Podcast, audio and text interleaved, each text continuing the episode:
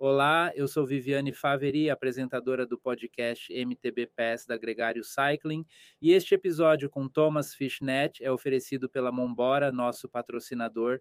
E este episódio com Thomas Fishnet é oferecido pela Mombora, nosso patrocinador. Zero. Ingredientes industrializados, muito bom.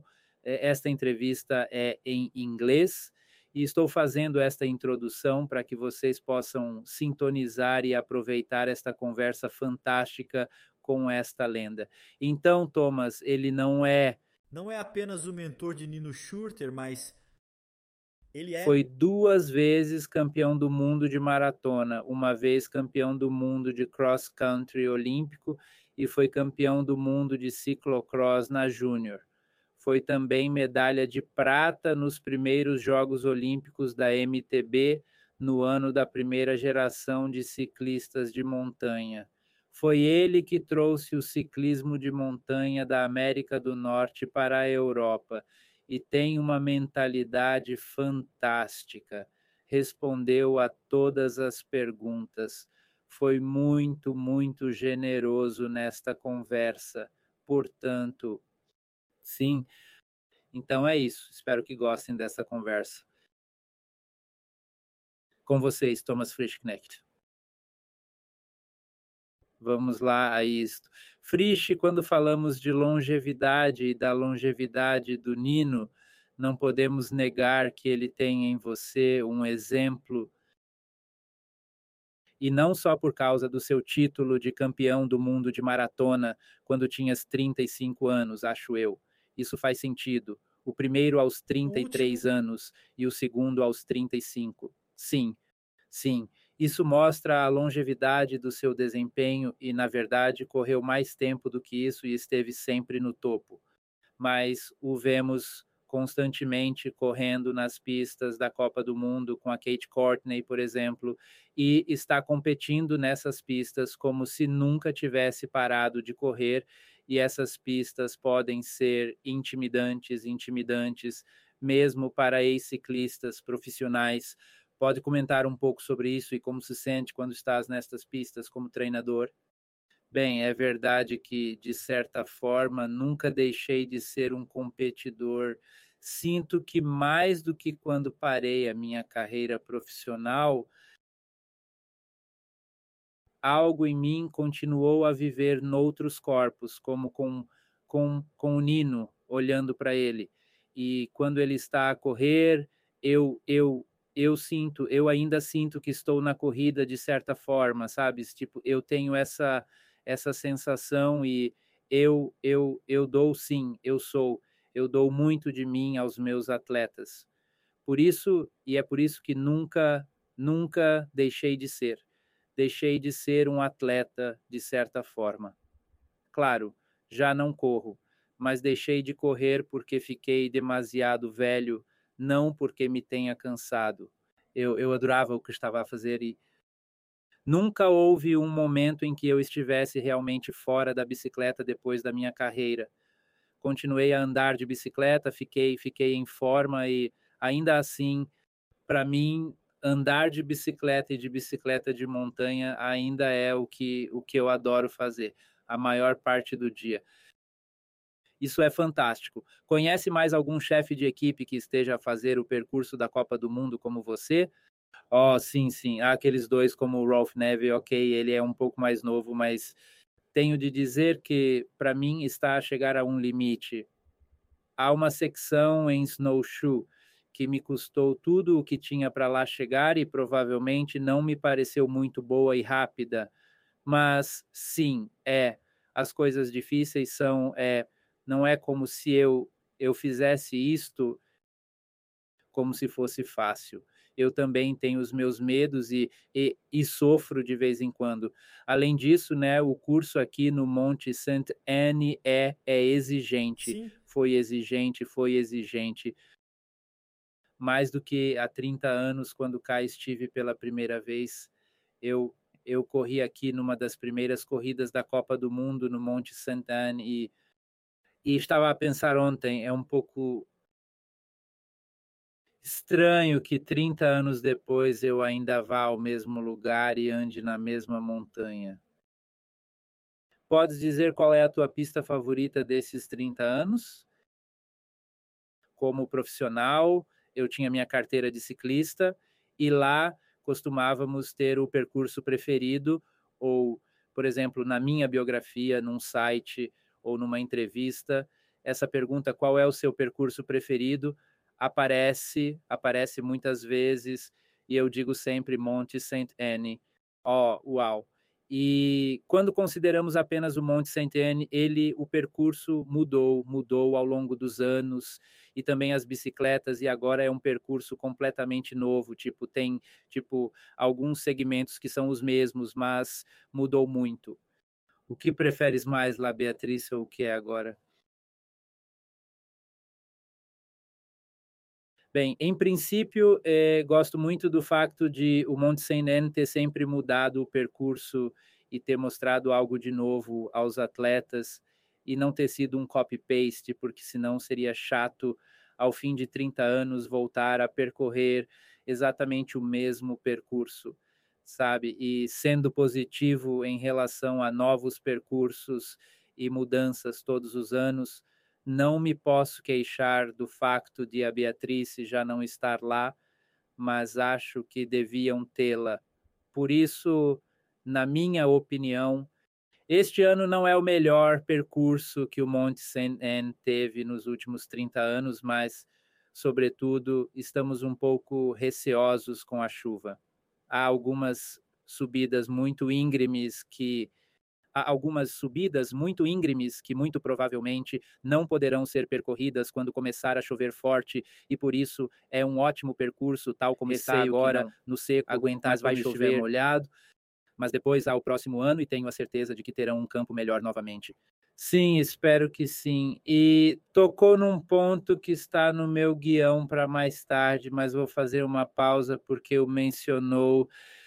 E aí, tá curtindo esse podcast? Desculpa interromper mais uma vez, mas eu sou o Leandro Bitar e trago uma mensagem importante da Shimano para vocês.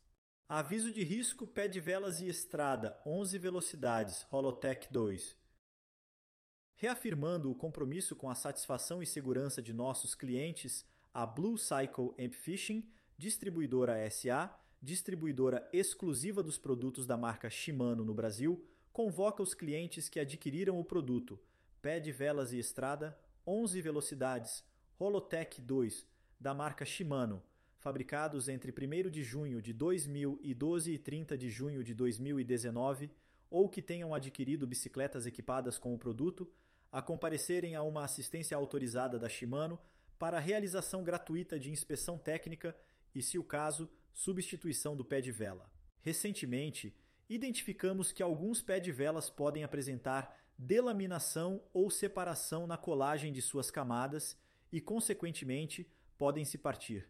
Nesses casos, o ciclista pode perder o controle da bicicleta equipada com os pés de velas, podendo ocasionar acidentes, quedas e lesões.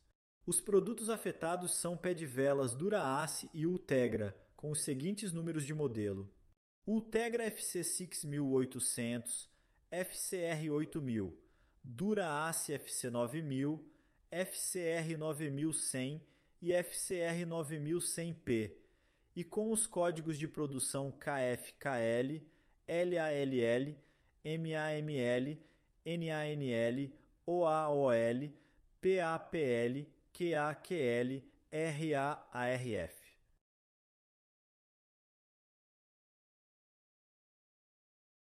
Os números de modelo e os códigos de produção estão estampados no lado interno do braço do pé de vela, na parte próxima ao encaixe do pedal.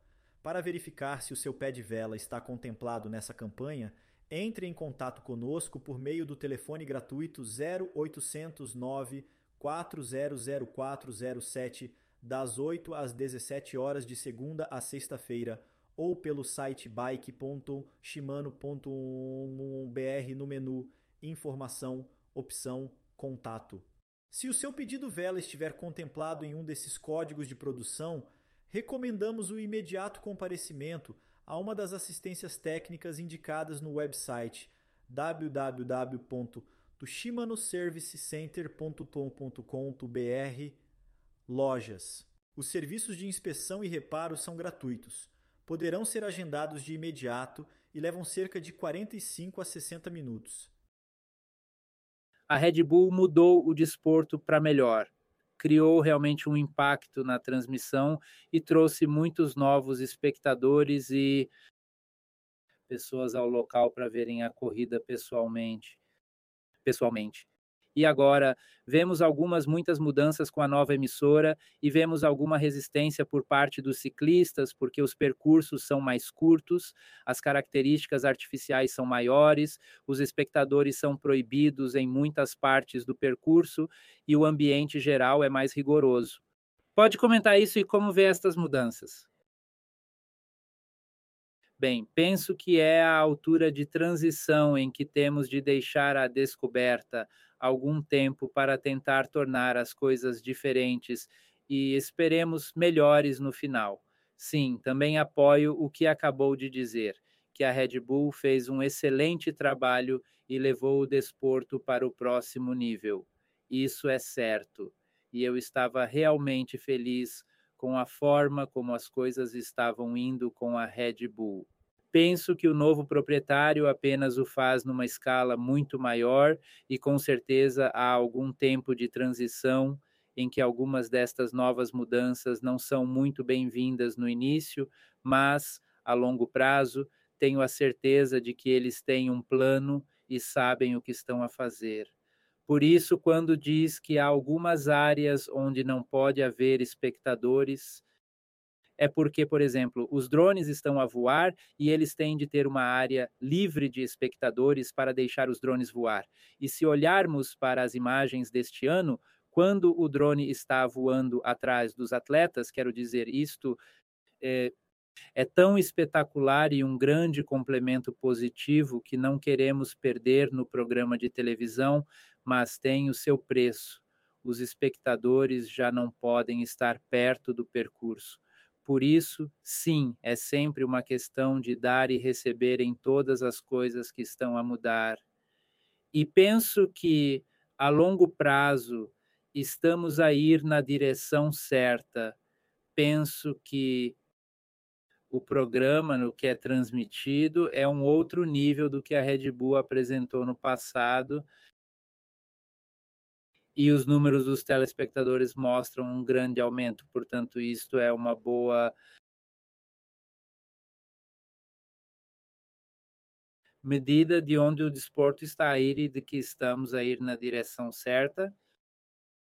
Sim, e pessoalmente, o que é que prefere? O percurso de duas horas da velha escola de cross country? Ou está satisfeito com as características da nova escola no percurso? Gosta de o fazer? Não, sem dúvida, sem dúvida. Só nos tornamos o desporto que somos agora porque o desporto se adaptou para se tornar atraente para a televisão. E só se pode fazer isso da forma como está agora. Quer dizer, olhando para a corrida masculina em snowshoe, sim, num percurso curto, num percurso que não afasta muito o grupo, criou-se uma prova tão extraordinária, interessada, sentada à beira da cadeira, 90 minutos, que é o caminho a seguir, sem dúvida. Mas, sim, mas não se pode dizer que fizemos algo de errado no início do desporto. O desporto teve de descobrir primeiro qual era a melhor forma de fazer as coisas. É um pouco como nos velhos tempos. Tínhamos grandes pelotões, por vezes com 200 participantes, o que era quase o que se vê hoje numa maratona. Portanto, uma grande multidão a correr. E da forma como o desporto está a evoluir agora, com corridas curtas em pistas curtas, vai diminuir, os números vão baixar automaticamente. Penso que o novo proprietário da Copa do Mundo está mais a tentar reduzir o pelotão para metade. Portanto, a um nível profissional muito elevado, vai ser difícil para as equipes mais pequenas fazerem parte do Campeonato do Mundo no futuro, o que é triste. Mas sim, é mais ou menos essa a direção que estamos a tomar agora. Sim, senti isso mesmo quando fazia parte de uma equipe menor. E é mais intimidante estar lá. Quase parece que eles não nos querem lá. O que sim, basicamente é o que disseste. Mas, por outras palavras, isso é um fato. Eles já não querem as equipes pequenas. Isso é um fato. É um fato. Eles querem elevar a franquia para que a Copa do Mundo seja apenas para os melhores ciclistas do mundo. Por isso, provavelmente no futuro, a longo prazo, haverá 40 a 60 ciclistas a participar Sim, no Campeonato uau. do Mundo. E as equipes pequenas têm de ir a outras corridas, sim. Sim.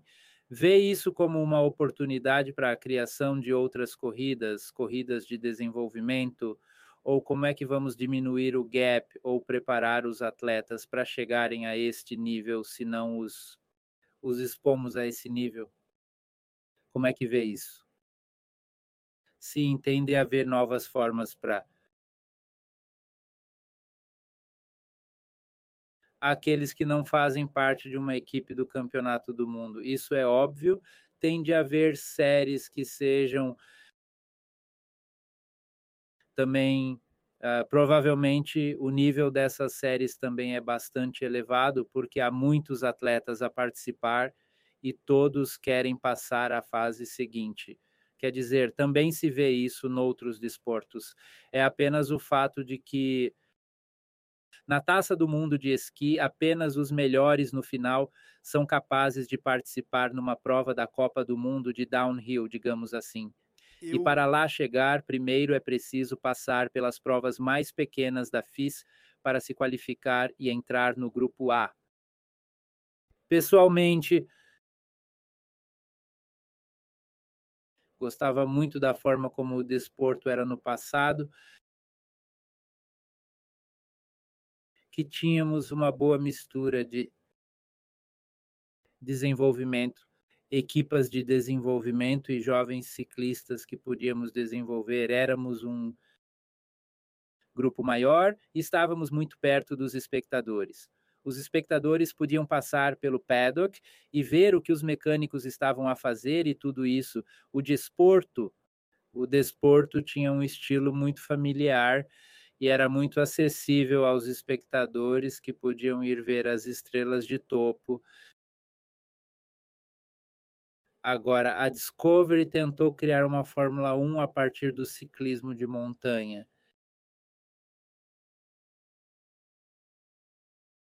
Acho que Acho até que isso até acontecer, o, o mais provável é eu, estar aposentado. Sinto forma. que o ciclismo de montanha Desculpa. é suposto ser mais um evento de rally do que, que de Fórmula 1. Mas, Mas enfim, já chega de falar sobre esse assunto. Nós podemos Tu e eu não vamos mudar isso. O grande navio com a Discovery Sports já descolou e quem não quiser juntar-se a ele pode saltar fora e fazer outra coisa.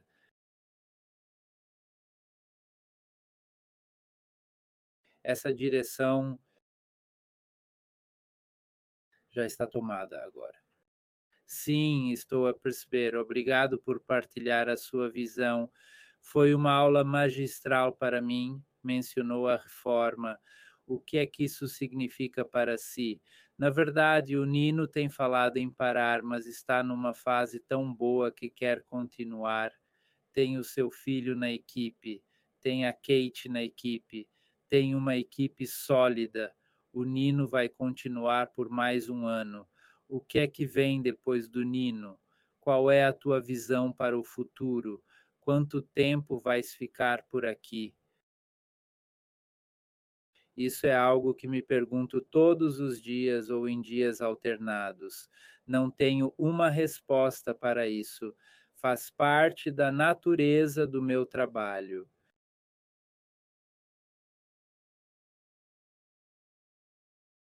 Sou ciclista profissional há quase 20 anos mas nunca tive uma visão a longo prazo ou mesmo uma visão a médio prazo que fosse superior a dois anos.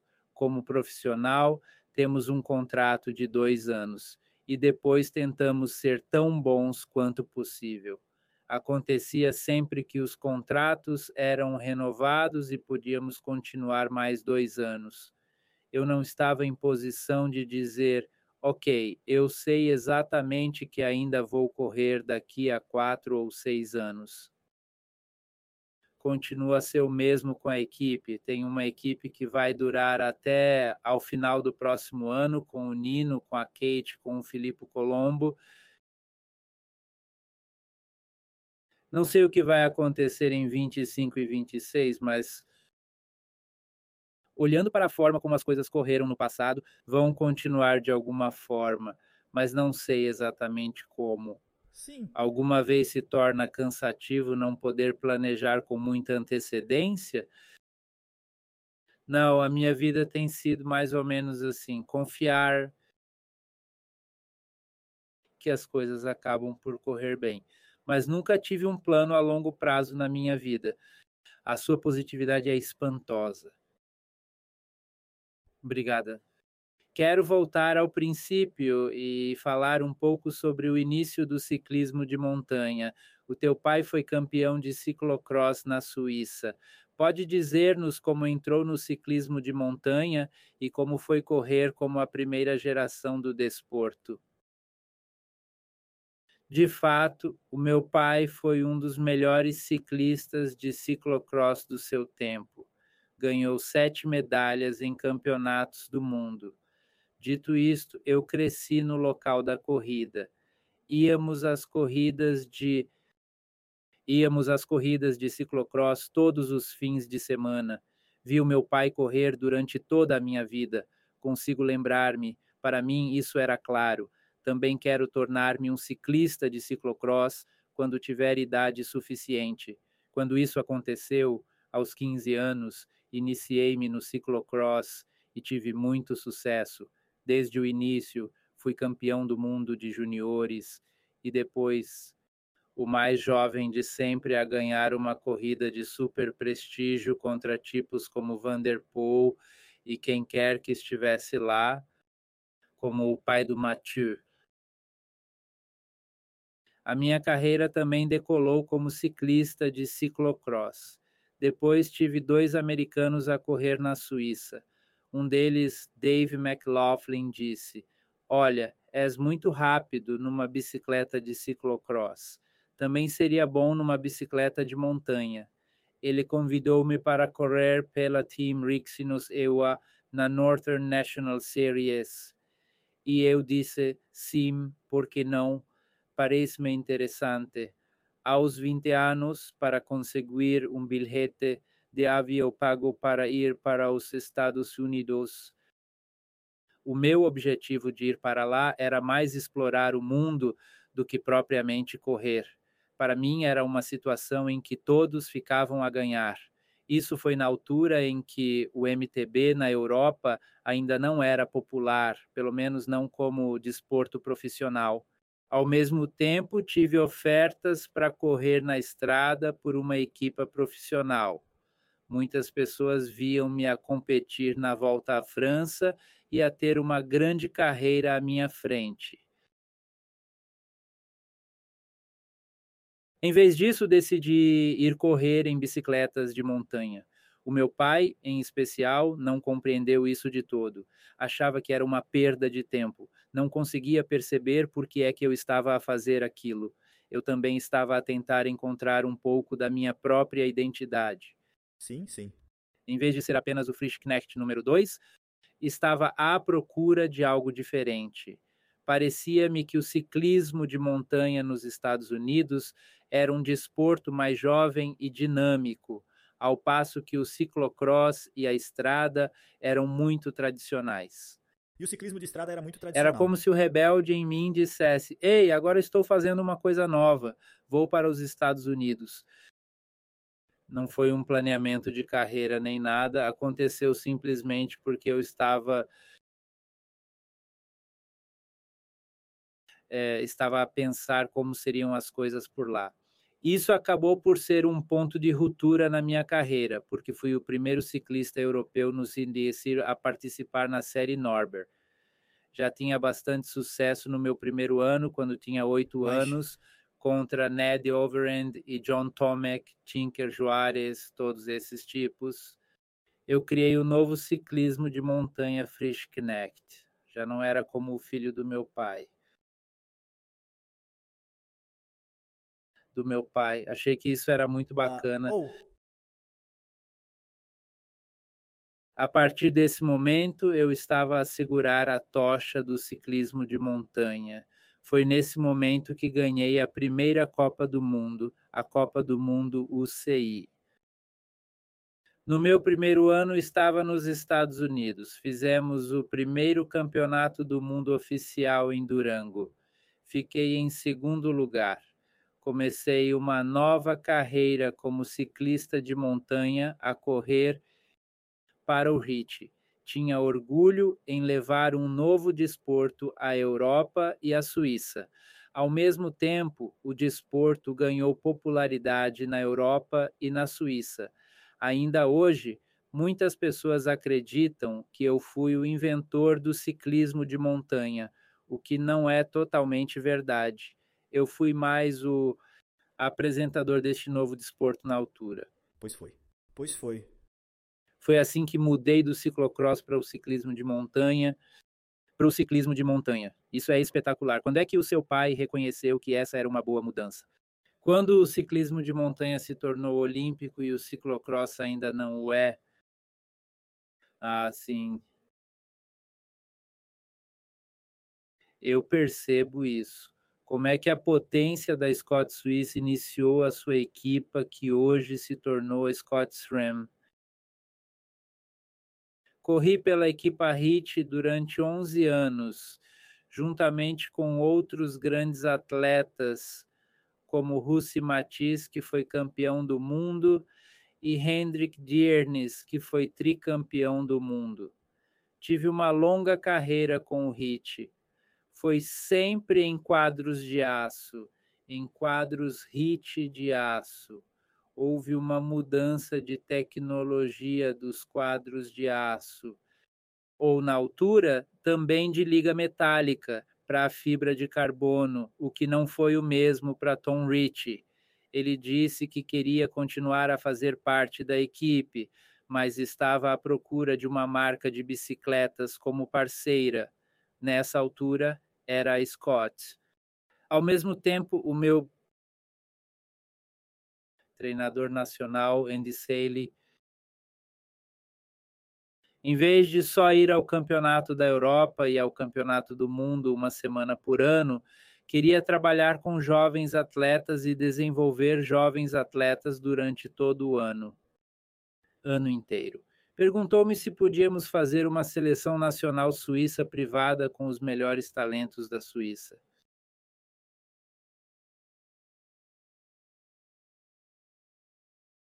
Como eu era o atleta mais reconhecido e mais velho da Suíça, este era um bom produto.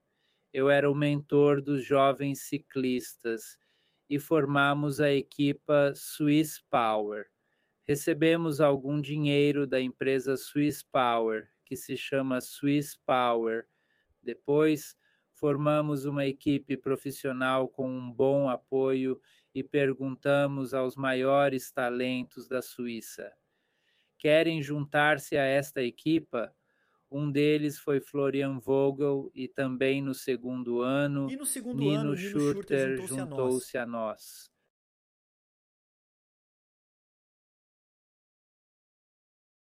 Desde então, estou a trabalhar com o Nino. Estamos a falar do ano da equipa Swiss Power trabalho com ele há mais de 20 anos. Como manter essa parceria viva e vencedora durante Sim. mais de 20 anos?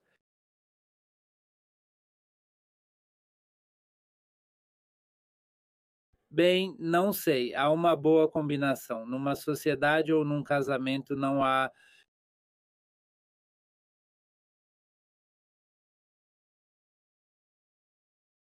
apenas um segredo. Há muitas coisas que têm de combinar e correr bem. E conheço muito bem, ele conhece-me bem, ele sabe que pode confiar em mim, que posso fazer acontecer coisas que são importantes para ele. Por outro lado, ele estava sempre se sentiu confortável também numa estrutura um pouco menor. Tento sempre manter a nossa equipe o menor possível, com poucos atletas, para podermos ter uma equipe mais ao estilo de uma família, com alguns membros da equipe que se deslocam e vivem em Snowshoe ou aqui em Mount Sedan. Vivemos todos na mesma casa, cozinhamos juntos, comemos juntos e vivemos uma boa vida de equipe. Com uma equipe maior, isso não é tão fácil ou não é possível. O Nino sempre gostou de fazer parte de uma equipe menor e de boa qualidade, e isso parece ter resultado a seu favor. Nino é uma pessoa muito leal. Além disso, continua a trabalhar com o mesmo treinador. Começou quando tinha 14 ou 15 anos. Sempre gostou da Scott como marca de bicicletas. O que funciona para ele não muda. E não é por dinheiro. Também não é, é por bom. dinheiro. Também para quê? Também não é por dinheiro. É bom. Para nós que estamos a ver de fora, ensina alguns valores fundamentais que são importantes para a sociedade em geral. Por isso é muito bom. O que é que vê de ah. especial e único no Nino? Acho que foi isso que acabou de dizer. Bem, isso é uma coisa em que ele é um bocado especial. Ele sabe exatamente onde estão as suas capacidades na caixa de ferramentas não muda o que funciona para ele, mas não é de todo tipo de pessoa que copia e cola. Mesmo depois de ter ganho os Jogos Olímpicos e de ter conquistado todos estes títulos de campeão do mundo, todos os anos procura uma nova roda para girar um pouco e melhorar nisto ou naquilo. Mas ele não faz mudanças drásticas mas faz muitos ajustes finos em todos os aspectos da sua vida. Huh. Mas o que é que o torna especial ou diferente dos outros? Obviamente, ele tem imenso talento, mas há outros por aí, Tom Pidcock e muitos outros, os ciclistas da geração mais nova agora, que também tem um talento tremendo. O Nino, penso eu, uma parte do seu.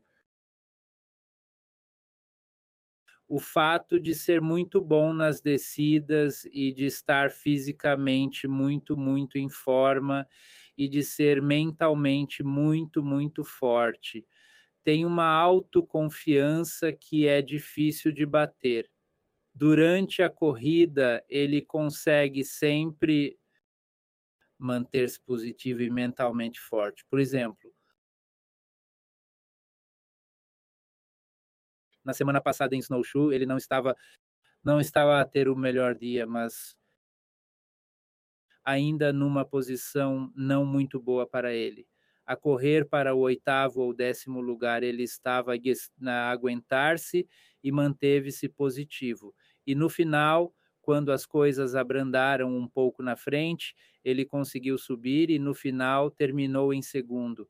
Isso só mostra o quão duro e bom mentalmente por acreditar em si próprio e saber que pode estar lá em cima. Como é que isso inspira pessoalmente?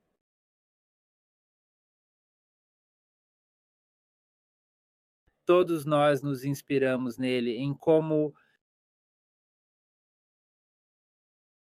ele pode ser como ele pode ser agora, nesta fase da sua carreira.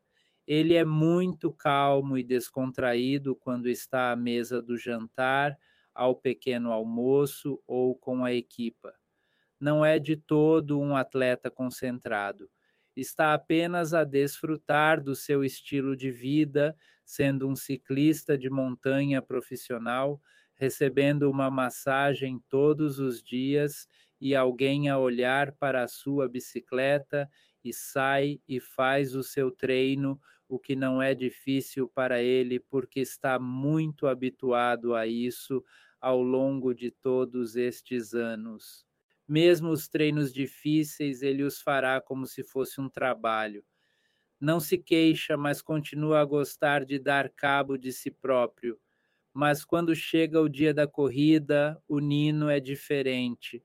Assim que se aproxima da linha de partida, está super concentrado e totalmente focado. Ele tem esta mudança de estar extremamente concentrado e mentalmente forte para depois da corrida ou entre as corridas estar absolutamente relaxado. Na verdade, depois também recupera. Isso explica, de alguma forma, porque é que ano após ano ele consegue estar sempre no topo, na primeira e na última uhum. corrida da época. Ele recupera sempre no intervalo, apreciando a sua vida e o que está a fazer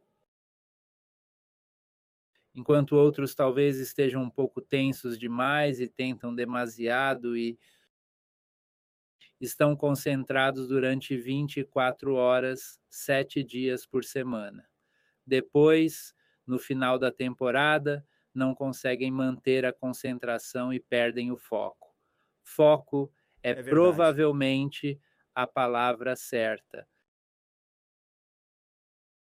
Ele é tão perigoso como uma faca de manteiga de segunda a sexta-feira de manhã, e no fim de semana, quando há corridas, está afiado como uma faca de cozinha japonesa.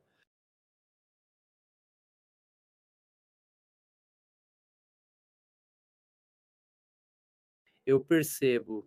Isso faz me lembrar de um artigo que estava a ler de uma entrevista que deu há uns anos acho que foi para a revista Outside, um artigo muito bom, já agora.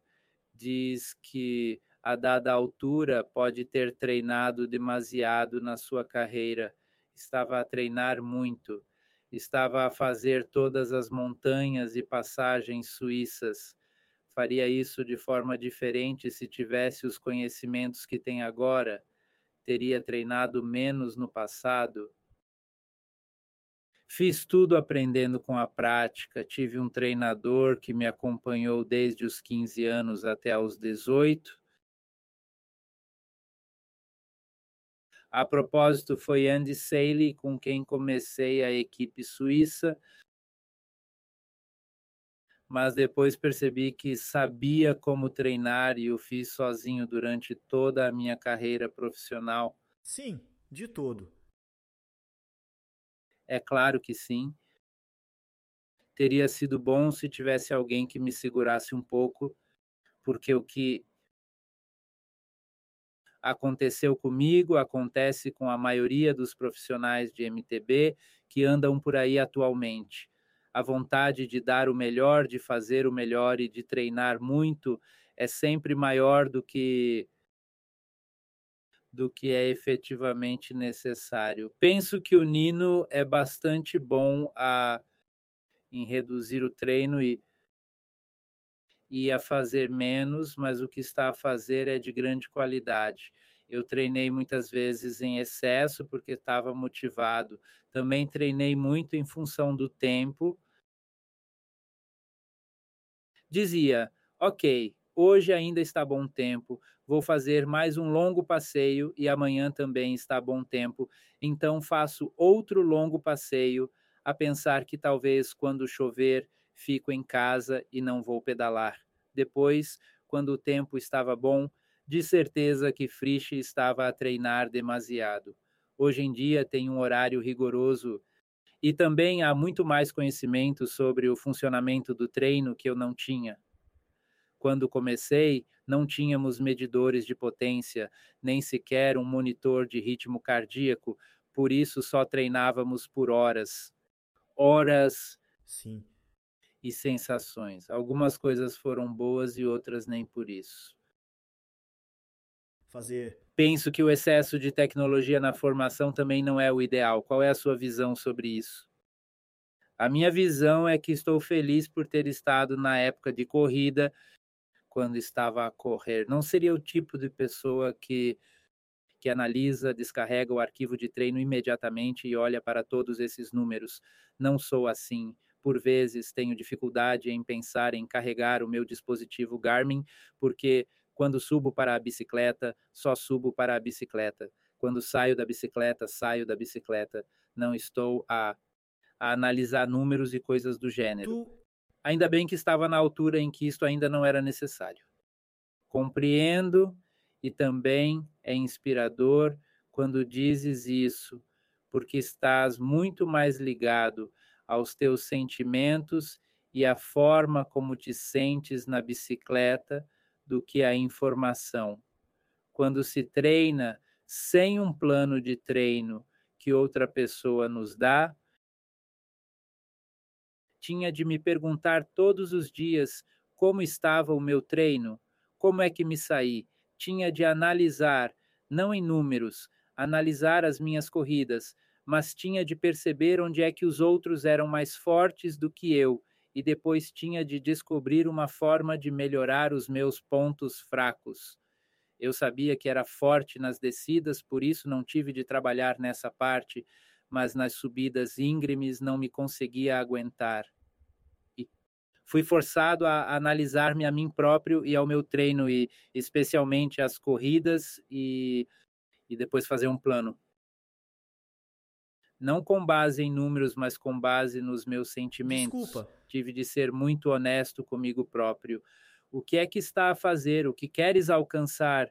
Tive de estar sempre a questionar-me há uma tendência nos atletas mais jovens que simplesmente ficam cegos, recebem um papel ou um e-mail do treinador e fazem cegamente o que o treinador está a dizer, sem sequer pensar por que é que faço isto agora ou por que é que tenho de fazer cinco vezes quatro minutos hoje e não compreendem realmente o contexto do que estão a fazer e depois só veem o resultado Sim. no fim de semana da corrida e não fazem ideia por que é que são bons ou por que é que não são tão bons.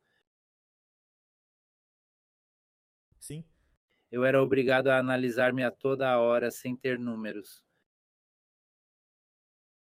Acha que essa mentalidade e essa curiosidade abertura e honestidade em relação ao seu próprio desempenho é o que fez o DNA da equipe que está a desenvolver produtos e a trabalhar realmente na descoberta de novos produtos ou novos pneus, novas larguras de aro ou a testar o canote de selim retrátil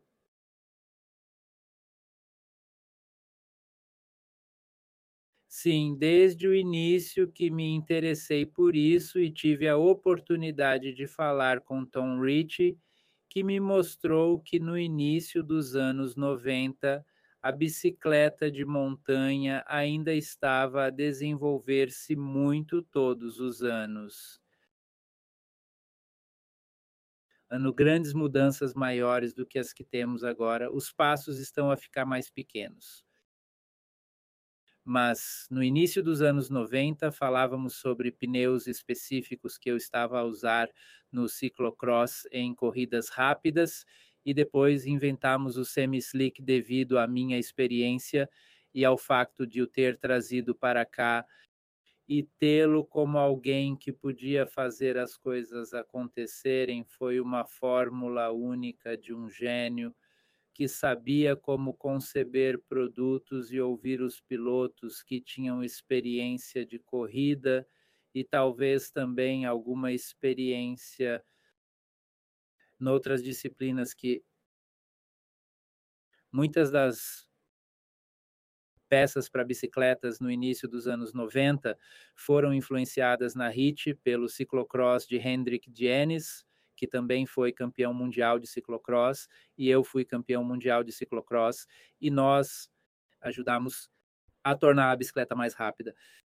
Mais rápida do que era na altura, com obstáculos altos, e o peso foi sempre um problema com o fator Q e esse tipo de coisas. Foi um ótimo jogo ter com Tom Rich, alguém que era capaz de produzir algo na indústria com as ideias dos ciclistas que ele tinha e havia sempre uma grande conversa sobre como desenvolver coisas. E este DNA eu transformei na nova equipe, a equipa Swiss Power e com a Scott e com a Scott, a e Maxis encontramos parceiros que estão a ouvir as nossas as nossas ideias e ter ciclistas como o Nino, que é um ciclista super sensível na bicicleta, ele consegue dizer ele pode dizer imediatamente se a pressão dos pneus está correta ou se a configuração da suspensão pra está correta e também parceiros. tem uma ideia do que tornaria a bicicleta ainda mais rápida e depois trazemos esta informação para a equipe e aos nossos parceiros. E isso foi sempre uma situação em que todos saíram a ganhar obtivemos bicicletas mais rápidas e as marcas de bicicletas desenvolveram-se a si próprias com base. O Nino é basicamente um engenheiro que tem de se sentar num escritório e fazer o seu trabalho como engenheiro.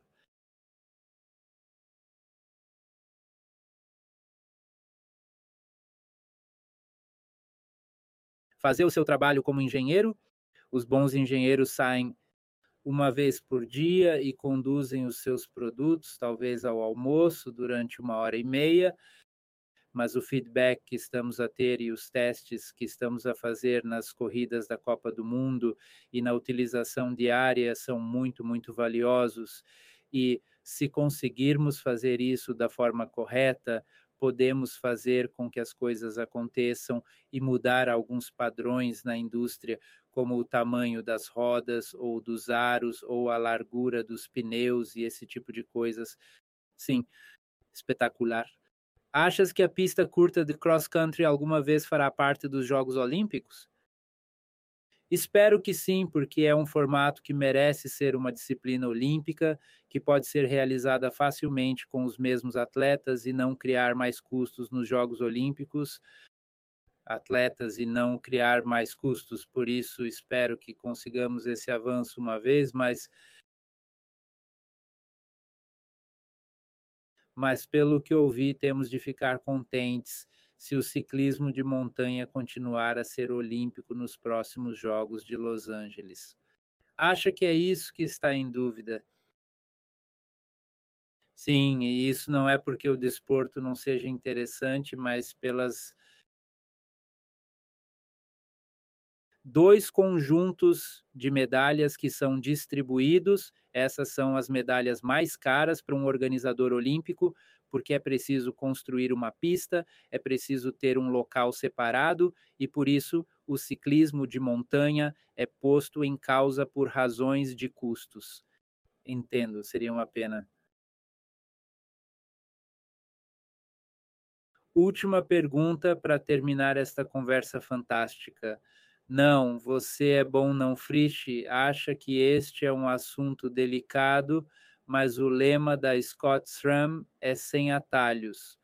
Queria perguntar-lhe se acha que o desporto do MTB está mais limpo agora do que quando estava a correr. Sem dúvida que sim, quer dizer, nos anos 90, a partir de meados dos anos 90, a EPO foi largamente difundida no desporto do MTB e e hoje em dia o doping não está definitivamente disseminado no ciclismo de montanha. Isso é muito claro e óbvio. Os testes melhoraram muito e a forma como estamos estruturados com equipes pequenas, não há, penso eu, haverá sempre aqui e ali alguém que está a jogar a roleta russa e a tentar algo estúpido. Mas há algumas ovelhas negras por aí. Estou convencido de que o desporto atual está limpo.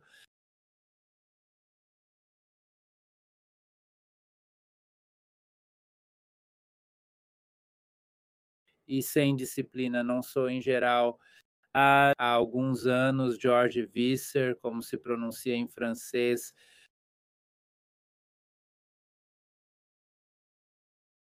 O George escreveu um artigo em que partilhava a sua experiência de vida como atleta profissional e foi à Europa e correu numa equipe holandesa com um dos seus maiores concorrentes e falou abertamente sobre o que viu e a desilusão que sentiu e explica o movimento de alguns grandes ciclistas que abandonam a cena do MTB como os seus amigos e outros tipos.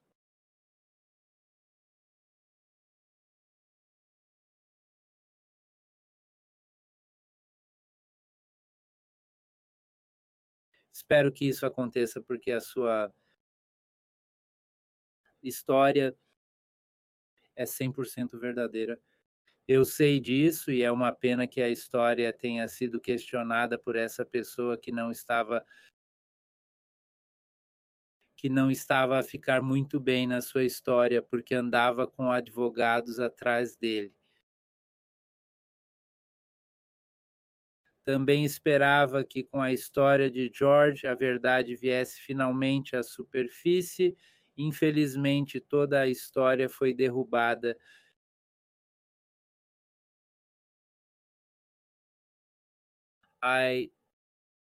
gostaria de ouvir falar sobre sobre esse tema. Posso também dizer que me sinto como se existisse uma lista de resultados que mostra uma coisa, mas eu sei que sou o verdadeiro campeão olímpico. E, pois é. Vou terminar dizendo que sim, essa história foi encerrada, mas há muitos embaixadores do desporto e dos desportos sem atalhos, como eu, os meus ouvintes, o nosso podcast e os meus amigos, e estamos a garantir que essa história não seja encerrada, que todos saibam quem é o verdadeiro campeão olímpico dos primeiros Jogos Olímpicos e que é você. Toda a gente tem de se olhar ao espelho uma vez por dia para se ver, mesmo Nunca ganhei uma medalha de ouro nos Jogos Olímpicos, mas continuo orgulhoso do que consegui na minha carreira numa ou noutra corrida e continuo a sentir-me um vencedor.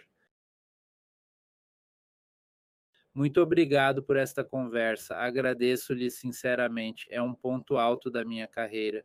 Espero vê-lo por aí e poder cumprimentá-lo pessoalmente antes das corridas. Espero que esteja presente nas festas de domingo à noite. Sim, claro, eu também espero estar lá